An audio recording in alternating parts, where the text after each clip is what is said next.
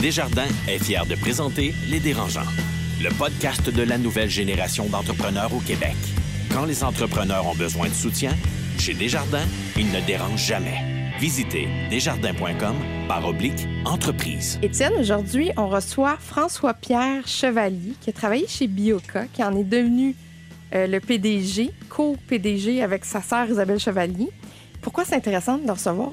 Bien, moi, j'aime ça parce qu'on a entendu Isabelle avec le côté dragonne, mais François Pierre, c'est vraiment l'entrepreneur-repreneur d'entreprise. Donc, il a repris Bioca de son père, Claude, et c'est venu avec vraiment toute la l'histoire, le bagage familial qui vient avec un vrai repreneur d'entreprise.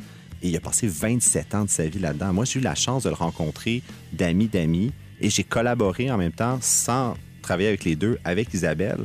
Puis c'est vraiment deux styles de personnes complètement diamétralement opposés, mais il y a une vibe que je trouve qui, qui est très sereine, très grounded, et l'histoire est absolument fascinante. Euh, donc j'ai vraiment hâte de découvrir ça. Donc une entreprise familiale. Pas toujours, pas toujours facile. Qui a été vendue, en qui plus. A été vendue. Bon, ben restez avec nous parce qu'on le reçoit dans quelques instants. Ils font le tour du monde. Signent de gros contrats. Écœurent pas mal de monde. Et nous racontent tout ça. Voici les dérangeants. Bonjour, ici Catherine Beauchamp. Bienvenue à cet épisode du balado des dérangeants coproduit avec le 96.9 C'est quoi? et le 98.5 FM, présenté par Desjardins Entreprises et qui présente nos dérangeants du milieu des affaires, que ce soit Marie-Philippe Simard, euh, David Côté, Alex Mency, Carlo Coccaro. Et comme à chaque semaine, ben, j'en retiens trois trois de mes jeunes PDG à mes côtés. Et cette semaine, avec moi, j'ai Marie-Claude Duquette, présidente du groupe Triton. Bonjour, Marie-Claude. Salut, Kat, je suis contente de te retrouver. Moi aussi. Noah Redler, président d'Arche Innovation, cofondateur de l'expérience Ville Intelligente. Bonjour, Noah. Bonjour, Catherine, tu me manquais. Et j'ai déjà retrouvé pour le premier épisode Étienne Crevier, qui est entrepreneur en série. Bonjour. Allô, c'est comme plein d'amour aujourd'hui. on s'ennuyait. Fin de l'été. Alors, je vous annonce euh, tout de suite la, la, la thématique de notre CA, c'est-à-dire la semaine de quatre jours. Est-ce que c'est une bonne idée d'avoir une semaine de quatre jours en entreprise? Est-ce que c'est réaliste? Et est-ce que c'est productif? Mais juste avant, et juste avant notre entrevue d'aujourd'hui, euh, j'avais envie de prendre de vos nouvelles. Alors, parlez-moi de vos primeurs, de vos plugs et de vos potins. Qui commence? Ben, je vais y aller. Vas-y. En fait, moi, je veux parler d'un post LinkedIn que François Lambert a fait qui, euh, dans le cadre de la campagne électorale, dans le fond, il parle de siphonner les millionnaires pour créer de la richesse dans l'État, puis que beaucoup trop de partis politiques ont comme simple objectif de faire balancer le budget du Québec en ayant cherché plus dans les poches des millionnaires. Puis, dans son paragraphe, euh, ultimement, qui, est rempli de démagogie, je, trouve ça un peu odieux. Il dit euh, il y a toujours bien des limites. Surtaxer les plus riches qui ont pris des risques pour créer de la richesse, ce n'est pas ça un projet de société mobilisateur. Je suis comme Hey, mon champion, pour vrai, c'est ça le contrat social.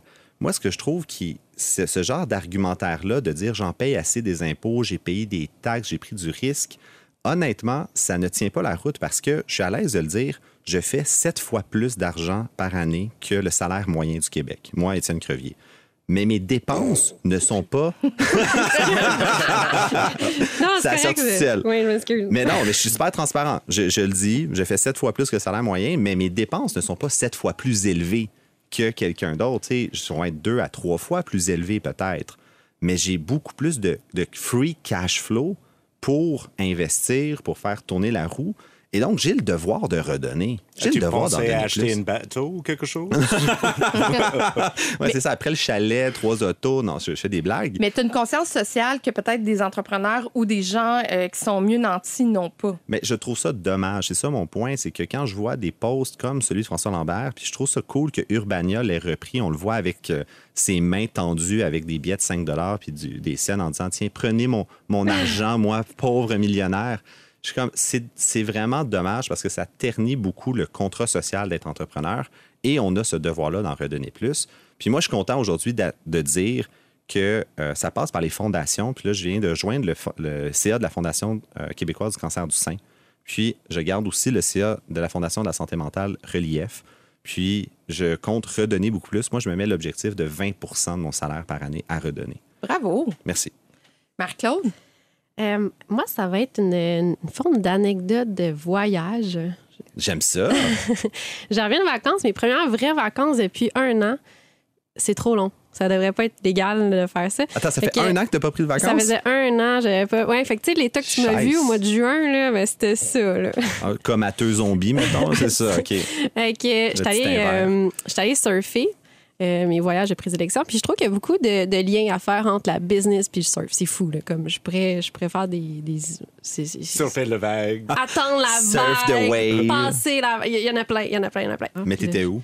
euh, J'étais au Nicaragua, nice. dans un surf, ouais, dans un, un- un surf camp. Puis je regarde ça, puis je suis comme, je regarde, je suis assise sur la plage, puis je dis, aïe, aïe, c'est gros. Là. Puis tu sais, t'as la boule dans le ventre, là, puis tu dis, ah, je pense pas que je peux y aller. Puis je me dis, non, je suis capable de lire, là, je vois le courant, je, vois les sets, go, j'y vais, tu sais. Puis là, je me rends, puis j'arrive là-bas, puis je suis comme, oh my god, dans quoi je me suis embarquée? Puis le lien, que je veux faire, c'est que avant de me rendre là-bas, j'étais comme, j'avais la petite voix à l'intérieur qui dit non, t'es pas capable, non, c'est trop gros, non, t'es pas capable. Puis, tu sais, des fois, je trouve que en affaires, puis je vais faire un lien beaucoup avec les femmes parce que là, je le voyais là-bas, et j'étais une des seules filles dans l'eau, puis t'as souvent cette petite part-là qui te dit Ah, non, c'est pas pour moi, non, j'ai pas tout ce qu'il faut pour me rendre là, puis finalement, c'est juste vas-y, vas-y, puis il y a quelqu'un qui t'attend là-bas, puis cette personne-là va t'aider, puis ça a donné, moi, qui en plus, j'ai surfé avec des, des, des, des, des athlètes olympiques qui étaient là avec moi dans l'eau, puis qui m'ont aidé, puis plus que jamais, je me suis dépassée dans ce voyage-là à être une meilleure surfeuse, mais je me suis donné le droit d'aller, même si c'était plus haut que ce que je pensais être capable de faire comme type de vague, puis j'étais allée, puis je pense qu'il y a comme un lien, le fun avec la business, fait que c'était mon... euh, c'était mon PPP. Good job! J'aime ça. Noah? Ben, euh, bon, moi aussi, je vais prendre, parler d'un voyage, mais c'était plus pour le travail, pas pour euh, juste faire du surf. Mais C'est ça Euh, ton truc, c'est que tu prends jamais de vacances parce que tu es toujours en voyage pour la business. J'étais en vacances la semaine Ah, ok, dernière en d'accord. Costa Rica. Arrête, Étienne. Mais non, j'étais en Californie, euh, dans les Redwoods, et j'assistais à une conférence qui s'appelait D-Web Camp. Et ça faisait quelques années depuis ma dernière séjour en Californie et j'avais complètement oublié, oublié, après plusieurs années de pandémie, de ne pas avoir voyagé, d'être pris un peu dans le boule de euh, l'écosystème de l'innovation et des startups du Québec, que on fait ça, euh, on fait tout ça ici à très petite échelle. Là, on parle des deals de, euh, quelques millions de dollars, de- des grands deals de 20 millions, 50 millions de dollars. Là, je suis parmi des gens qui travaillent sur des projets avec Disney, je travaille avec euh, des projets sur, avec IBM, Microsoft, Lucasfilms. Ah oui, je fais un projet pilote à 25 millions de dollars. Euh, je vais laisser mon troisième rang, 170 millions de dollars. Oui, ça m'a pris six semaines. C'est like, ah, mange la marde. Ils jouent pas avec les mêmes règles. Hein? Non, c'est pas comme... du tout. Et c'est vraiment juste un autre environnement. Et t'arrives, c'est like, oh oui, on travaille sur des euh, petits projets euh, pilotes ici au Québec. C'est like, ah ouais, c'est cute, mon gars. Alors, Avec ton ben oui, c'est ça. Alors, euh, je reviens à Montréal et euh, j'ai plein d'idées, mais euh, j'ai un peu d'envie d'avoir accès à tous ces ressources un peu. Alors, euh, Mais c'est ça la Ouais. question. Tu veux-tu être un big fish in a small pond, donc un gros poisson dans un petit bocal ou un petit poisson dans un gros bocal? moi, je vais être un oiseau.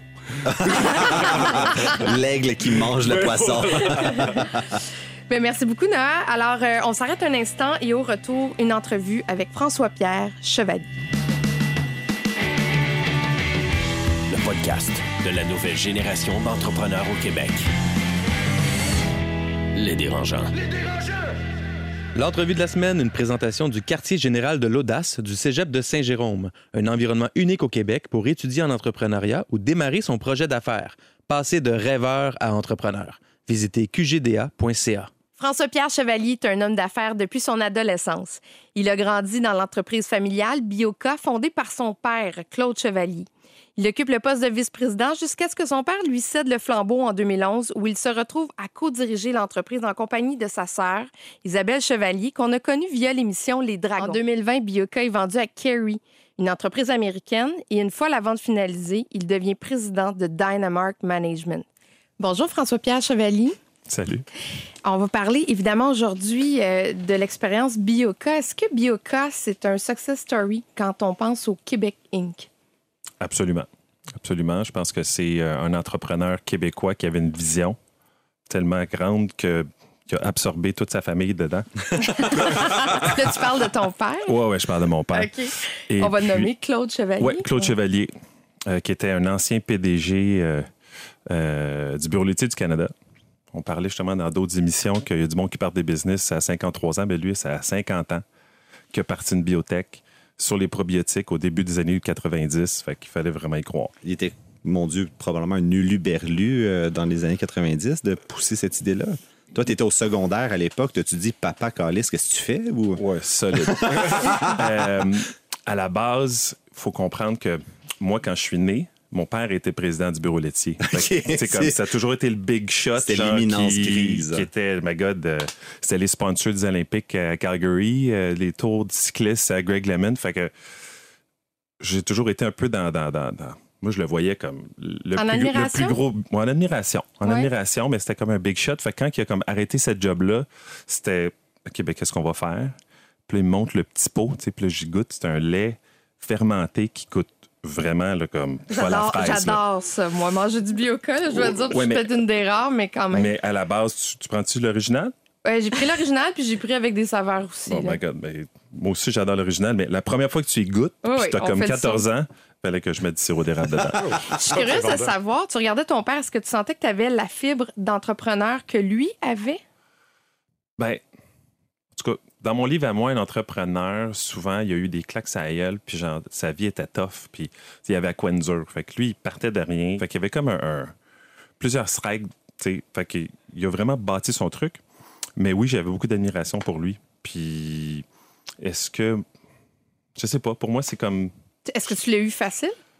Ben, moi, je pense que je l'ai eu facile. OK. Tu sais, des écoles privées, des camps d'été. Le... Fait que oui, je pense que euh, je l'ai eu facile, mais, mais ça n'a pas été facile une fois dans le business. Parce que travailler pour son père, euh, mettons que tu te considères chanceux, mais plusieurs fois, il te traite euh, différemment. Marie-Claude? Tu sais, comme là, t'es arrivé tantôt, je te regarde, t'as vraiment le look euh, surfer, chiller. T'es allé en Californie comme quand t'avais comme 20, ans. Ouais. C'était une façon justement de dire ben, je vais aller en Californie, je vais m'éloigner de mon père, je vais partir ma petite chose là-bas, dans mon vibe à moi. Tu sais, c'est quoi qui t'a emmené à aller là-bas? Euh, ben, moi, je suis parti de Brébeuf euh, 98, puis j'ai commencé à travailler temps plein. Fait que c'était vraiment euh, qui veut aller en Californie, tu sais, euh, toutes dépenses payées. Euh, Ça, fait- ça- moi, ça fait- ça faisait combien de temps que tu travaillais pour l'entreprise à Deux l'époque? ans. Deux ans, OK. deux ans. Euh, mais tu sais, l'entreprise, à ce moment-là, c'était tout petit. là. on parlait de même pas 10 employés. Euh, on, on faisait affaire. On, on shippait. Littéralement, là, j'allais au Walmart chercher des ice packs puis des petites glacières, puis on, on shippait directement aux gens à Beverly Hills de Montréal. Ça coûtait quasiment aussi cher, le shipping fee, que, le produit. fait que, fait que c'est ça. Pour moi, c'était. Je ne veux pas rien faire de mal. C'est comme tu pars avec ta valise, puis, puis tu, vas, tu vas évangéliser carrément. Fait que oui, pour répondre à ta question, pour moi, c'était comme une porte de sortie pour, pour euh, ben, trouver ma voie, puis me retrouver euh, tout seul dans un nouveau pays, dans une nouvelle ville, pas d'amis. euh, tu sais, J'allais pas dans un bureau, dans une école, j'étais vraiment tout seul. Fait que ça a été euh, une période vraiment. euh, Puis là, tu t'es revenu, recomm- t'as repris dans le fond à ce moment-là aussi l'entreprise avec ta sœur. ça, c'est un peu plus tard. Ça, c'est comme 2010-2011. Moi, je suis revenu en 2003. Puis ça a été comment, ça, revenir de même? Je me suis fait briser le cœur par un Espagnol. Fait Oh, que, euh, c'est les pires, ça. Ouais, fait que euh, je suis sauté dans mon char puis j'ai conduit en écoutant du Radiohead dans le tape pendant 3-4 jours. Fait que j'avais vraiment le goût de revenir. Fait que ça a fait du bien. Euh, J'avais bouclé la boucle, là, dans le fond. Ouais, vraiment. J'avais fait ce que j'avais besoin de faire. Mais ça fait que c'est pas une décision d'affaires, c'est une décision de cœur? Toujours. Toujours? OK, est-ce que le cœur dirige bien une entreprise? Ben, moi, je pense que oui. OK. Moi, je pense que oui. euh, puis, pour moi, le, le cœur, c'est c'est les individus, c'est les relations. Euh, C'est le gut feeling. c'est le gut feeling. Euh, Oh, le gut feeling. Brum, probiotique. Non, Ah oui, bravo. Mais ouais, moi, je pense que sans cœur, euh, je sais pas, il n'y a pas d'âme. Puis s'il n'y a pas d'âme, ben, Donc, tu reviens. Euh, c'est cool quelques années. En fait, tu te retrouves à être vice-président euh, de l'entreprise. Ta sœur fait partie de l'entreprise. Ta mère aussi fait partie de la business. les deux beaux-frères. Les deux en la plus. cousine. Fait que c'est ce qu'on appelle une entreprise familiale. Oh, oui. Et quand tu dis que tu l'as eu à la dure, Ouais. comment ça s'est géré tout ça, le fait de travailler en famille? Parce que, tu sais, il y en a pour qui ça, ça- ça s'est bien passé. On a reçu euh, Danielle Henkel où elle dit, bon, tu sais, moi, avec mes enfants, ça s'est bien passé. Vous autres, ça s'est passé comment? Euh, puis d'ailleurs, ce qui m'avait touché, Daniel, quand il dit ben, Moi, j'ai légué mon entreprise à mes enfants, euh, nous, ça a toujours été un peu ça la lettre motive. Tu sais. Où est-ce que tu dis Ah, On va le toffer. Mon père, aujourd'hui, a 80 ans. Fait il est resté au pouvoir tout le long jusqu'à la fin. Fait que ça a accroché où? Ça a accroché. euh, ben, ça a accroché, je pense, au niveau de la façon de faire. Façon de faire. euh, tu sais, un homme qui a 75 ans, puis qui a été PDG du bureau laitier, puis c'est son entreprise, son argent, il n'y a pas d'autres investisseurs externes. Euh, c'est lui qui décide. Puis les deux enfants qui arrivent en arrière, puis moi et ma soeur, on a été best buddies toute notre vie. Fait que là, tu essaies de, comme pousser ça, puis à un moment donné, tu te dis, ben, c'est quand qu'on va avoir le plein contrôle sur l'entreprise, puis ça n'arrive pas. Puis à un moment donné, tu réalises que le père, il veut comme la pleine valeur de l'entreprise, il veut pas juste la léguer. Fait que là, ça a été un peu difficile, ça. Puis même crève-cœur. Euh, puis même, moi, c'est à un moment donné, je suis parti. Moi, en 2019, j'ai dit, bon, Pops, moi... un peu Juste comme- avant la pandémie? juste avant la pandémie, moi, je m'en vais, je prends un an de sabbatique, puis je reviens en tant que propriétaire. Ou, ben, je m'en vais. Puis ça, ça a comme fait un branle-bas de combat. Puis on- c'est là qu'on a parti un processus Pour vendre, dans le pour fond. vendre, ouais. À Kerry. Ouais. Ben, ah, finalement, que ça a été vendu à Kerry en 2020. Ouais, en 20 novembre 2020. Novembre 2020. Ouais. Puis comment ça s'est passé, ça, au final? euh, Le processus, bien, mais c'est. c'est euh, my God, c'est voir euh, 27 ans de ta vie. euh, moi, j'ai. J'ai mon vice-président aux ventes aux États-Unis. euh, ça a été mon mentor. Euh, on a travaillé ensemble 27 ans. Euh, sur 200 employés, tu en as peut-être 8 qui le savent que tu vends. Puis après ça, on est en pleine pandémie. On ne pouvait pas faire de gathering. Euh, J'ai au revoir à tout ce monde-là à travers une caméra. Là, Un Zoom? Un Zoom. Fait que ça, ça c'était. Wow, vraiment, vraiment tough. difficile. Ça, c'était l'affaire la plus hardcore. Puis après ça, euh, Monsieur Bioka. euh, tu C'est fais quoi? l'identité, T'es c'est qui? ça. Tu sais, c'est ça. Le mois avant, c'était veston cravate. Ouais. Fait que c'est là que tu réalises que ben, quand tu as l'opportunité de, de te réinventer, ben, j'ai pris un coach. Puis pendant un an, euh, tu sais, c'est comme casser la coquille, puis re- juste redéfinir, dans le fond, c'est c'est quoi mes valeurs, euh, qu'est-ce que je veux faire, euh, passer plus de temps avec mes enfants, euh, puis voyager. euh, faire l'amour à ma femme euh, un mardi après-midi à 2 heures. Pas stressé? Pas stressé. Dieu sait c'est que le stress, c'était la libido en plus? ah oui, quand j'ai vendu, là, c'était pincé qui est lourd. Mais aimerais-tu euh, commencer une entreprise avec tes enfants un jour? Penses-tu à peut-être relancer cette aventure familiale? Euh, c'est un rêve. C'est clair que. Fait que moi, j'ai- on dirait que je me la coule douce parce que je me dis, ben, si mon père a parti son entreprise à 50, moi, j'ai encore 7 ans à chiller. parti en tournée avec Pearl Jam. euh, mais, euh, mais la réalité, c'est que oui, moi, je pense qu'il y a cette fibre-là. euh, mais je pense que ça va être plus en support pour mes enfants. Je sens qu'ils ont, ils ont cette fibre-là. Moi, je regarde Anaïs qui a 16 ans, puis elle commence à vendre des, des, des ongles toutes faites. Euh, ils ont cette Ah ouais. fibre-là. là, c'est, c'est vraiment spécial. Euh, puis même qu'elle voulait absolument travailler cet été versus aller en voyage ou aller dans un camp. Fait que je pense que c'est quelque chose qui va se passer. Puis je pense que ça va être beaucoup plus en support. Puis on a parlé justement avec Étienne.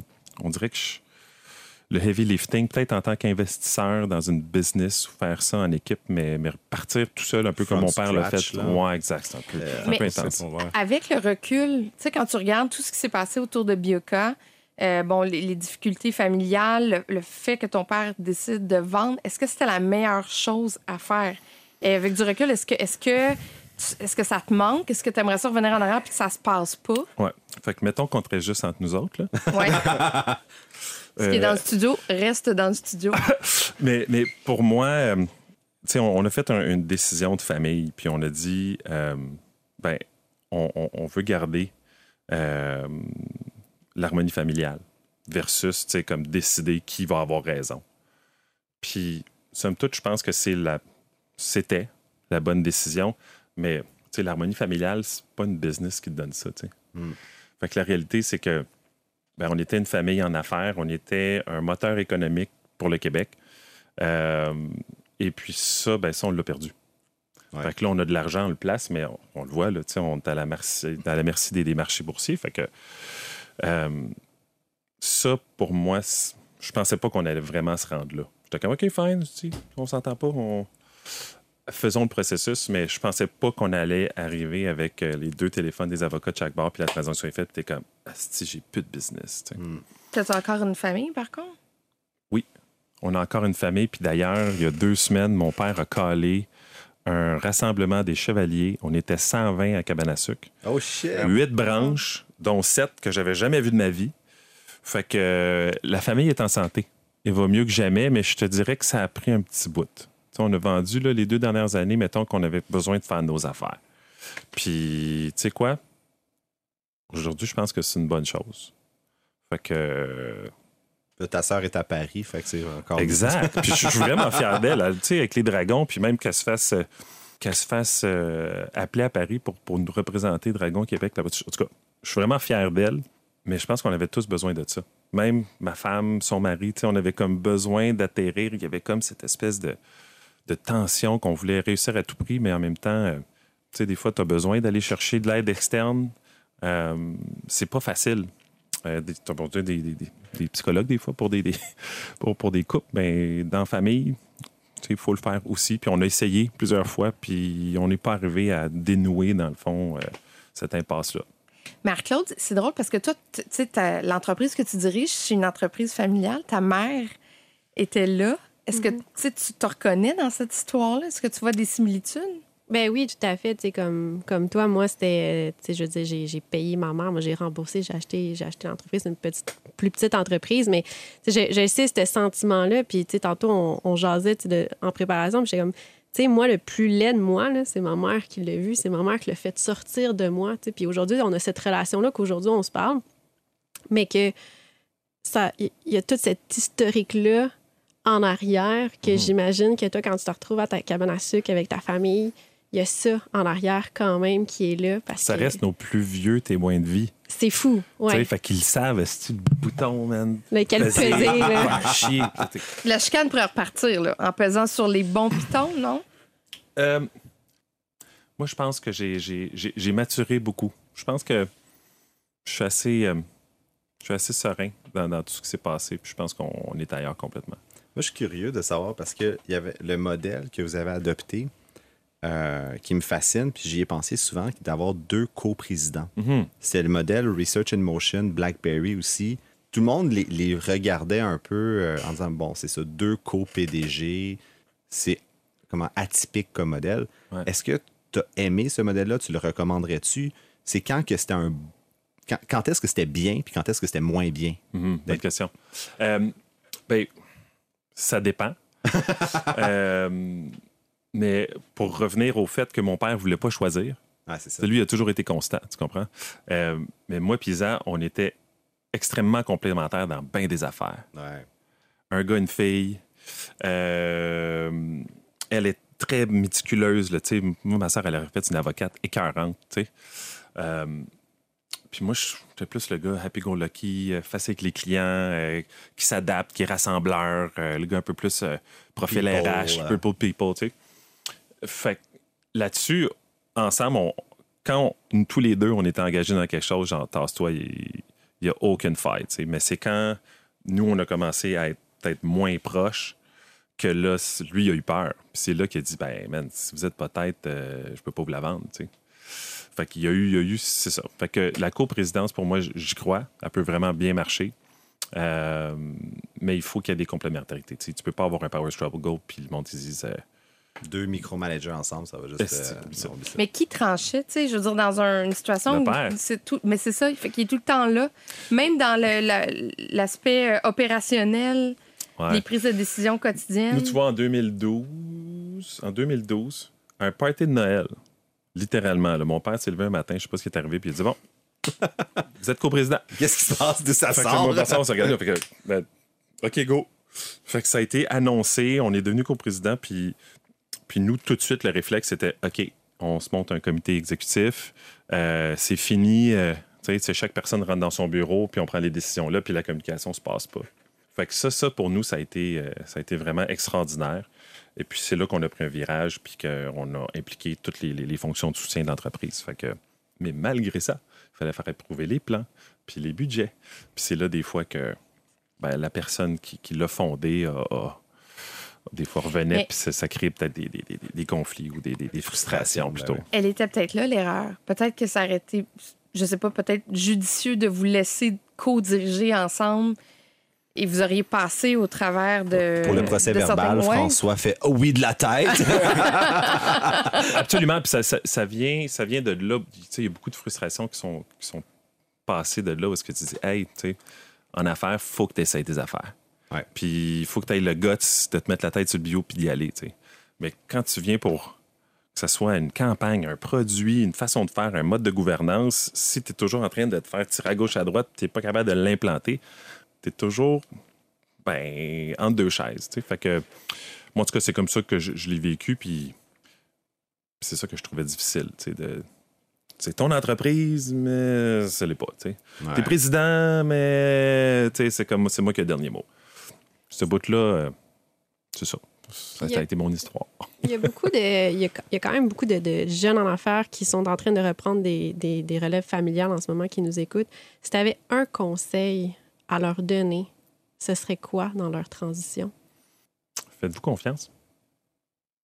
Faites-vous confiance, essayez des affaires, puis entourez-vous de personnes en qui vous avez confiance. C'est. On a tellement une belle relève, il y a du monde extraordinaire, il y a plein de produits, des belles entreprises.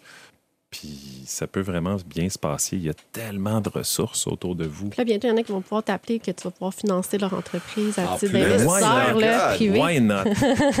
mais, mais moi, ça serait ça. Faites-vous confiance, puis allez chercher des ressources. Il y en a, là. C'est, c'est... Ça manque pas. Euh, t'es- T'es rentré, c'était 10 employés. Euh, Euh, je suis rentré, c'était trois. Trois employés. Mon père, ma mère, Marin Lavoie, puis François Luquet qui a, qui a- qui a légué le blueprint du produit. C'était littéralement. OK. C'était bébé. J'avais C'était 13 ans. J'avais 13 ans avec une massue, la première caisse de Bioca shrink wrappée. C'était toi. C'est moi qui l'ai. Passé des heures dans un warehouse. euh, tu sais, plus à l'arrache que ça, ça se fait pas. Ah oui, Dans un, dans un, je me rappelle, même quand on faisait des livraisons aux États-Unis, on n'avait même pas de frigo. Fait que c'était comme la course contre la montre. On mettait le Bioca dans un Astro avec euh, des ice packs, puis genre, on flyait au Connecticut pour aller dropper ça pour Whole Foods. Moi, j'aime ça. Ton père a parti une business puis il a dit Ouais, ne m'inquiète pas, mon fils va figure it out. mon fils va flyer Astro. c'est- ça. Il y, a- il y a- il y avait cette espèce de relation synergique entre ma mère, mon père, mon beau-frère, ma sœur, euh, Michel Sergent. Il y avait vraiment des gens au tout début euh, qui croyaient qu'ils l'ont vu. Puis mon père, c'était comme cette espèce de dynamo de comme tout est possible. Ouais.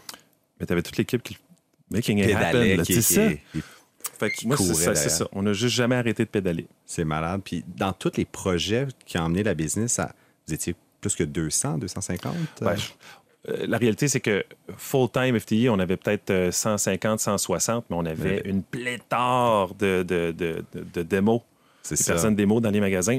Puis je pense qu'on avait quasiment 200 aux États-Unis. Fait que sur le payroll, il y avait beaucoup de monde, mais, mais des full-time, là. Au labo, tu avais peut-être 80-90 personnes. Sur la route, peut-être une cinquantaine de reps. Euh, puis on avait un bureau à Toronto, à Los Angeles. Mais il y a pas mal de monde que leur LinkedIn, c'était Bioca. C'est ça le Oui, point. oui. Oui, oui. Puis le projet qui t'a rendu le plus fier dans tout ce que vous avez bâti, si tu me dis le Bioca à la mangue, je pars à rire, pour vrai. Parce qu'il n'est pas tant bon. Ben, ça dépend parce qu'il y a du monde qui pourrait te tuer pour dire. Mais euh, moi, vraiment, c'est euh, c'est le crossover. Tu sais, Bioca, quand ça a commencé, mon père est drôle. Lui, c'est comme on, on perce, puis la plus petite barrière à l'entrée, c'est les magasins d'aliments naturels. Fait que c'était Rachel Berry euh, en 94, plutôt en 96. Puis, euh, mais avec le temps d'avoir fundé des études cliniques Ouais. sur un supplément probiotique, puis d'être cette espèce de produit mini-wheat à la fois wellness puis à la fois pharma prescrit par des infectios pour prévenir le C difficile. C'est hot. J'étais comme, wow, OK. Puis, tu sais, de bridger le wellness avec le pharma, euh, une petite biotech québécoise, moi, en tout cas, il y avait une grande fierté là d'avoir une crédibilité dans un produit, puis de vraiment d'être capable de marteler ça sur Ce toutes que les tu tribunes. dis, juste rebondir, parce que ça me fait extrêmement rire. Moi, je me rappelle, j'étais en 2016 à San Diego avec ton père. OK. Puis il engueulait le ministre Barrette, qui était ministre de la Santé, comme une petite bitch en le pointant du doigt. Ça prenait des couilles en, en béton pour faire ça. là. Mais ça, Mais- tu vois, c'est ça. Il y a, il y a Claude, Claude Chevalier, c'est cette personne-là où est-ce qu'il disait ça n'a pas de bon sens de laisser tuer du monde. On avait toutes les données cliniques, même à l'INES. Ouais. Il- pourquoi ce produit-là n'est pas remboursé puis recommandé? Puis c'est là que tu voyais les, les- les tensions de, de Big Pharma qui est en arrière avec. euh, Vous avez été aussi précurseur de la tendance aux probiotiques parce qu'on s'entend, euh, tu sais, comme tu expliquais, en tout cas, dans notre cas, on prenait ça quand tu prenais des antibiotiques, puis on disait, oh, prends des probiotiques à la fin, Mhm. ça te refait ta flore Ah, mais maintenant, ils disent intestinale. prends du bioca. Ouais. Oui, mais il y a C'est ça. fou, le là. nom est devenu, tu sais, Ouais. comme un, un peu comme un, Comme un Kleenex, frigidaire et, et, ouais. ouais, et Kleenex, Kleenex, ouais. pour euh, les mouchoirs et les réfrigérateurs. Ça m'émeut. Mais, mais, mais aussi, c'est que c'est rendu partout. Tu sais, je veux dire, euh, mon chien euh, a de la bouffe avec des probiotiques dedans. Puis là, on a, on a retrouvé ce- cette tendance-là un peu partout comme Ouais. étant euh, gage de, quelque chose de sain. Oui, tout à fait. Je pense que le, le- les probiotiques ou le, kéfir euh, des années. euh, des, années 90, même 80. Tu sais, le yogourt, puis le kéfir, puis les capsules de yogourt existaient avant Bioca. Mais en effet, d'amener cette espèce de connotation euh, thérapeutique euh, avec une haute dose fermentée dans le pot, il y avait quelque chose de révolutionnaire. Euh, puis, en effet, je pense que Danone a très aussi tiré son épingle du jeu là, en faisant, je pense qu'il dépensait des, des centaines de millions de dollars à faire des pubs avec euh, Jamie Lee Curtis euh, sur le, le- l'Activia. Fait que la, la- la vague des probiotiques, euh, je pense que c'est les grandes yo- yogourtières qui l'ont fait, mais nous, on a, on a vraiment bénéficié de tout ça. Fait que nous autres, ben, c'est bon, l'Activia, mais quand tu prends du Bioca, tu sais exactement ce que ça va faire. Puis il n'y a pas de sucre dedans, contrairement Mais il n'y a pas de sucre, à c'est fermenté dans le pot. Il y avait toute une, une, une pléthore de, de, de, de- de Mais valeurs si nutritives. tu perdais puis- le bouchon, tu sais, le petit cap en plastique, là? Mais il y en avait aux pharmacies dans un petit casseau. Ben ça, je le savais pas parce que tu disais, et qu'on est dans le trou, on est poigné avec le petit papier d'aluminium, puis là, on savait plus quoi faire avec ça. Mais tu sais, tu pouvais le prendre au complet. Aussi. Mais je suis d'accord avec toi. Moi, c'est drôle parce que la petite anecdote, c'est que ma blonde, salut Elisabeth, ma blonde que j'ai rencontrée, elle me disait Savais-tu que le Bioca, genre, elle, c'est une mère monoparentale, puis il séparait un six-pack de Bioca avec sa fille? Fait quand elle m'a rencontré, elle était contente. Tu puisses provide. Bioca gratis. Mais là, dans le fond, moi, j'ai toujours dit à ma blonde, justement, on, on essaie de concevoir, d'être parent aussi, Mhm. euh, quelques fausses couches, j'en ai parlé dans d'autres épisodes, mais euh, j'ai toujours fait la joke, si je partais une autre start-up euh, en même temps qu'avoir un enfant, j'allais scraper un des deux. Fait que, c'est quoi être parent à 100% pour toi avec, justement, la fibre entrepreneur qui est derrière toi? Comment Mhm. tu vis ça? Moi, ça me... Je suis curieux. Euh, tout d'abord, euh, Raphaël, quand elle avait un an et demi, on s'est séparés, moi et sa mère. Fait que j'étais en garde partagée. Oh shit. Ben, pour moi, c'était parfait. Je pouvais être comme single pendant une semaine, puis papa. euh, fait que j'essayais de- d'organiser. mais si tu posais la question à Raphaël, elle dit Papa, t'étais tout le temps parti. fait que- fait qu'aujourd'hui, avec Edouard, c'est une des raisons, justement, depuis qu'il est né, il y a, il y a trois ans, puis on est 24 sur 24 avec lui, puis je- tu vois cette espèce de différence. Un parent, tu as juste besoin d'être là. Ouais. C'est tout ce qu'il veut. Euh, fait qu'en effet, à- dans la trentaine, c'est quasiment impossible de dire oui, tu peux avoir des enfants puis pleinement jouir de la parentalité puis partir une start-up. Pour moi, il- un un des choix, deux dans là, le couple doit, doit pallier à ça, à moins d'avoir euh, une nounou ou une mère ou une voisine euh, ou ça prend un système, dans le fond, pour supporter parce que la réalité, c'est que c'est du temps. Puis tu peux pas t'en sortir. là. Noah? Alors, on dirait que à date, ta vie professionnelle a été un peu dessinée par des circonstances familiales. Si tu avais à revenir à un jeune homme de 18 ans euh, qui était prêt à peut-être reprendre son éducation ou aller vers d'autres choses, aurais-tu choisi un autre plan de vie? Wow. Euh, la réponse, c'est sûrement. OK. Sûrement.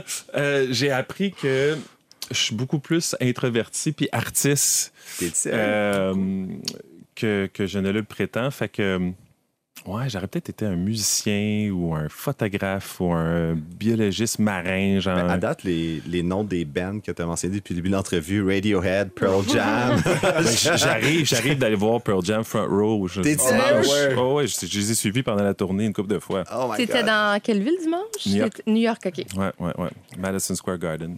J'ai manqué le show d'Apollo juste la, la veille, mais. Ouais, puis on retourne à Saint, euh, Saint-Louis euh, ben, samedi. Oh, nice. Mais tu t'ennuies pas, tu sais? Est-ce que, est-ce que tu cogites encore euh, la- la- ce qui s'en vient? Euh, non, j'ai- j'ai j'ai comme. Ça m'a pris du temps, là, ça a pris quasiment deux ans à me déprogrammer. Tu sais, on parlait de, de De casser ta, la, la, la coquille. ouais, casser la coquille, mais, mais, mais c'est vraiment. c'est- C'est c'est reprogrammer. Parce qu'avant, c'est comme, OK, ben, le lundi, il fait ça, puis il y a telle affaire, puis il y a des trade shows, puis puis c'était comme, eh non, c'est pas grave qu'on soit mercredi, tu sais. Puis, puis même pendant longtemps, j'étais comme, non, je veux pas m'impliquer dans rien, je veux pas être sur un board, j'ai pas envie de faire telle affaire. C'est comme une indigestion. Tu sais, t'as Ouais. un trop plein que t'es comme. Ah, ah. C'est de revoir 27 ans de ta vie, puis là, tu dis. On l'a fait en gang. Ouais. De repartir tout seul, pour moi, on dirait que la, mon- la montagne était comme. Mais puis, as-tu eu un espace aussi de deuil? Ah, tout absolument. Absolument. Absolument. Puis euh, deuil, euh, sentiment de l'imposteur. Tu dis, ah, my God, j'ai 43 ans, je pourrais ne, ne jamais travailler de ma vie. Tu dis, dans une société pendant le COVID, puis du monde qui rush, puis qui, qui, qui perdent leur maison, puis leur emploi, tu dis, OK, qu'est-ce qu'on fait, tu sais? Euh, puis après ça, tu réalises, wait a minute, tu es responsable de ta vie et de ton bonheur, une chose à la fois. Fait que je suis encore dans ce processus-là de réflexion, puis non, je m'ennuie pas. Euh, même au contraire, je me trouve extrêmement chanceux euh, récupérer puis prendre le temps de vivre ma vie. Fait que je suis très euh, serein là-dedans. Bon, t'en souhaites une belle? Moi, je te trouve. je t'envie un peu. Une dose de jalousie, hein? C'est je fuck! Le gars, il a compris quelque chose. hein? Je me dis, cette semaine, je suis née pour être en vacances. Je viens de trouver mon alter ego. Merci beaucoup, François-Pierre. Chevalier. Le podcast de la nouvelle génération d'entrepreneurs au Québec. Les dérangeants. Le CA, une présentation de Garling WLG, des avocats aux côtés des entrepreneurs. Le succès, ça se prépare et ça se protège. Développez les meilleurs réflexes en matière de droit et propriété intellectuelle. Visitez garlingwlg.com. Juste avant de passer à notre CA, c'est l'heure de la question dérangeante. Et aujourd'hui, on veut savoir. Bon, je vous mets en situation. Si un vendeur vous a laissé deux messages pour vous parler d'une occasion incroyable, je me demande quelles sont les chances que euh, cette personne-là réussisse à obtenir votre attention, euh, que vous retourniez l'appel. Donc, qu'est-ce que vous allez faire? Si vous étiez à sa place, c'est quoi la, la meilleure façon? Moi, je, je rappelle jamais. On est d'accord. Ben, je dois dire, moi, je suis vraiment un sucker. Euh, j'ai beaucoup de l'empathie pour ces gens parce que moi, j'ai déjà fait du télémarketing. C'était moi qui laissais un, euh, un message après message, juste plaider aux gens de me rappeler. Alors, des fois, quand j'entends quelqu'un avec, euh, you know, une voix assez sympathique, je dis, like, OK, ben, cette personne doit, euh, de- va avoir du plaisir dans sa journée si je le rappelle, même si je n'allais jamais rien acheter. Juste le- de prendre le temps, j'aime faire ça pour quelqu'un qui, où je, où je comprends leur situation. Puis je ferais le parallèle, tu sais, ça peut être un vendeur qui laisse des messages ou quelqu'un qui t'écrit sur LinkedIn. Tu sais, maintenant, pour moi, ce serait Ah, ça. Ouais, l'évolution moderne de se faire solliciter euh, sans avoir, tu sais. Puis les chances que je retourne sont très faibles, mais si je sens que c'est pas un message sais, si j'ai l'impression, de un, tu sais, quand tu m'appelles puis tu as un casque d'écoute euh, acheté chez Fisher Price, puis que j'entends rien de ton son, je réponds même pas. Mais mettons un message LinkedIn. Salut Étienne, j'ai vu ton background en santé, en technologie, j'aimerais ça te parler pour X, Y, Z. Les chances que je réponde sont plus que 80% dans ce temps-là, mais c'est moins de 1% des messages mais, que je mais reçois. même si t'en t'en as pas besoin, là. Même si j'en ai pas besoin. Ben, Parce que moi, j'ai comme mot dire de comment t'es rendu à moi. Comment tu sais qui qui t'a parlé de moi, puis comment t'es venu à m'écrire. Ça, c'est pour ça que je fais pas de publicité nécessairement que j'investis. Je fais pas des posts comme venez m'envoyer votre pitch deck, je, je veux investir. Mais si les gens m'écrivent de manière personnalisée pour me dire je veux te parler, je veux avoir ton opinion, je veux te proposer quelque chose, OK, là, c'est qui a fait le chemin pour se rendre jusqu'à moi. Là, je suis curieux. Marc-Claude? Moi, la seule manière que ça marche, parce qu'effectivement, des fois, j'en reçois, reçois- vraiment plus souvent des appels. Puis là, t'entends comme finalement le centre d'appel en arrière avec tout le bruit qui buzz. Là, j'ai- là, c'est plat dans ce temps-là. En plus, je dis même pas bonjour, je raccroche tout de suite. Mais je pense que comme j'ai déjà répondu, puis j'ai déjà pris un rendez-vous quand même. Quand quelqu'un m'arrive puis il me dit, t'as clairement un problème là-dessus. Puis il a raison, j'ai un problème là-dessus. Fait qu'il a été capable de trouver mon problème, puis il m'arrive, il va pas me dire qu'il y a un deal, il va me dire, t'as un problème et j'ai la solution. Je vais dire, ah, ok, je vais t'écouter. Ça, ça marche. Ben, Marie-Claude, j'avais regardé ton site web et je pense que je peux t'aider avec ton SEO. Rapidement, on va prendre rendez-vous. Je regarde ton site web, t'as un problème.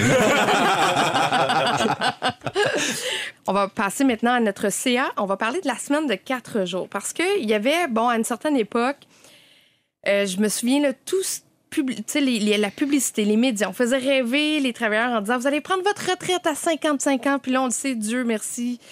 Il n'y a pas personne qui prend sa retraite à 55 ans, à part de s'appeler Étienne Crevier. Mais euh, on peut pas dire c'est ça que ça s'est matérialisé. Donc, euh, le plus récent concept qui fait un petit peu euh, référence à ça, c'est la semaine de quatre jours. Il y a des entreprises euh, qui tentent de l'implanter dans un horaire. Je ne sais pas si c'est productif, je ne sais pas si c'est réaliste d'avoir une semaine de quatre jours. J'avais envie de vous entendre. Pour vous, est-ce que vous aimeriez ça avoir ça au sein de votre entreprise? C'est tough pour vrai parce que, tu petite tranche d'histoire, euh, en faisant la recherche, il y a 95 ans aujourd'hui, c'est Henry Ford, qui était le fondateur de Ford Motor Company, qui a révolutionné le monde du travail parce qu'il a introduit la semaine de 40 heures. La semaine de 40 heures, ça fait 95 ans que ça existe, 5 jours semaine. Avant, c'était une semaine de 6 jours, euh, puis avec euh, des quarts de 8 heures qui étaient faites.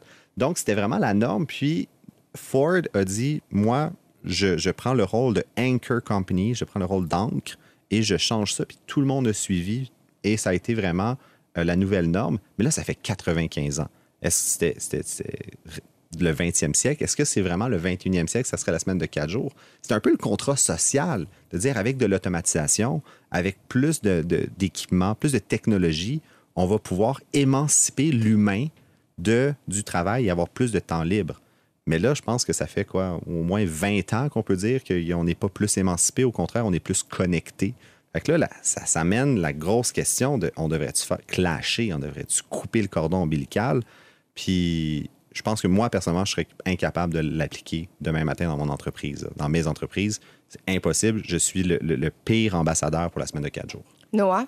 Et je sais, si je sondais tous les employés dans mon entreprise, tout le monde dirait que oui, j'aime l'idée de- d'avoir une semaine de quatre jours. Mais c'est dur à négocier. Une semaine de quatre jours, ça veut dire quoi? Tout le monde va prendre congé les vendredis ou lundis, ou est-ce que tout le monde peut choisir leur journée dans la semaine? Il y a des vraies conséquences sur les opérations de l'entreprise. Oui, il y a plusieurs études qui démontrent qu'il y a une augmentation de productivité. Est-ce que ça va durer dans le temps? Je ne sais pas. Mais à la fin de la journée, ce n'est pas que, je ne pense pas que les employés sont en train de ch- rechercher avoir une week-end plus long ou avoir une journée de libre supplémentaire. On veut avoir un peu plus de flexibilité dans notre vie quotidienne. On veut vraiment être capable d'aller chercher les enfants à la garderie à 15 heures et si c'est possible de reprendre notre travail plus tard euh, dans la journée. Et c'est vrai que la technologie euh, est peut-être en train de nous rendre des esclaves à la technologie, mais ça ouvre aussi des opportunités. Ça veut dire que je n'ai pas besoin d'être devant mon bureau au travail dans un bâtiment spécifique. Alors, est-ce qu'on nous sommes en train de juste dire, like, OK, alors réorganise ta journée en 4 et 3 au lieu de 5 et 2? Est-ce que ça donne l'impression d'avoir plus de liberté ou est-ce que juste un autre encadrement de ce qu'on avait avant? Honnêtement, je ne sais pas. C'est drôle, j'ai l'impression que tout le monde va avoir un horaire de travailleur autonome en étant salarié. tu. C'est les foutus millennials, Calis. Voilà. Marie-Claude, qu'est-ce que t'en penses? Ben nous, chez nous, on, on est un peu sur l'horaire de quatre jours, mais ça, on s'est pas nommé. C'est pas dit euh, chez nous, on travaille quatre jours. C'est on veut de la flexibilité, puis ça l'a donné que c'est tombé en semaine de quatre jours parce que c'est ce qui a donné le mieux à tout le monde. Euh, Mais c'est-tu la même journée tout le monde? euh, oui et non. Oui, oui. Ben, c'est oui ou c'est non? Parce que... Ben oui et non, étant donné qu'il y a tout le temps quand même quelqu'un, genre moi, qui va assurer l'autre journée. Et sinon, non, on va changer du lundi au vendredi pour faire quand même des longs week-ends. Il y en a, ça, ça fonctionne bien comme ça. Euh, mais c'est parti de, on a besoin de flexibilité. Puis j'ai, au début, j'étais comme, oh mon Dieu, mais comment on va faire? Puis non, non, je, je vais faire le même nombre d'heures. Fait qu'on fait les heures, ils font les heures en quatre jours, puis je vois une augmentation de productivité parce que Ah c'est comme oui? si tu ouais, as, moins de temps de niaiser. Fait qu'il faut que ça opère si tu veux être capable de te rendre parce que quand tu te responsabilises du travail que tu as à faire, puis que tu vois que tu vas quitter, puis que tu as encore un, un shitload de choses à faire, je m'excuse, sur ton bureau, les gens, quand tu es impliqué dans l'entreprise, ils, ils laissent pas là. Mais tu sais, ça, c'est comme ça que ça fonctionne chez nous. Là. Euh, mais je remets en question le. ce- sais, quand moi, j'ai vu ça sortir au mois d'avril l'année passée, là, c'est comme, OK, semaine de quatre jours, puis c'est devenu un nouveau trend. Je vais en conférence, on me parle de semaine de quatre jours, puis j'ai comme, ah, semaine de quatre jours, moi, je trouve que c'est plus flexibilité. Parce qu'encore là, tu vas imposer quelque chose à tes employés. Pour les entreprises qui offrent du service, je pense tu des avocats, euh, des ingénieurs. euh, bon, je veux dire, à un moment donné, il faut être opérationnel cinq jours semaine. Il faut être capable de répondre à une demande cinq jours. Tu peux pas dire je suis fermé, arrangez-vous pour venir nous voir euh, quatre jours semaine. Donc, qu'est-ce qu'on fait? Tu sais, gérer les urgences aussi, là. Et pour un entrepreneur, moi, j'étais euh, j'étais en train de prendre mes vacances euh, il y a quelques semaines. J'ai eu un appel d'une cliente qui disait Hey, je veux absolument vous parler aujourd'hui. Euh, la réponse est oui. Je prends l'appel même pendant mes vacances. Alors, oui, ça, c'est l'autre élément que je pense Marie-Claude a bien abordé l'impact sur l'employeur. Elle ne peut pas, euh, elle, ni moi, ni Étienne, peut juste décider de ne pas travailler 5, 6 jours sur, euh, sur 6 ou sur 7. On va travailler quand le travail est nécessaire. On va être présent quand les clients nous appellent. Et euh, en plus, avec tout ça, on doit commencer à gérer toute cette journée off, journée on de tous nos employés. Euh, c'est une vraie casse-tête. Comment est-ce que tu peux vraiment planifier une semaine quand il y a une personne qui dit moi je veux pas être là mardi, une personne qui dit je veux pas être là mercredi et ça change à chaque semaine? Mais ça, en même temps, quand par exemple, le, je, viens de dire flexibilité, mais on voit des entreprises qui l'implantent la semaine de quatre, euh, jours, de quatre semaines, de quatre jours. Ben, ils ont un plan. Euh, justement, Dominique Gagnon là, de Connect and Go qui dit Hey, je m'en vais en semaine de quatre jours. Qui est notre invité à la prochaine épisode, d'ailleurs. Prochain épisode.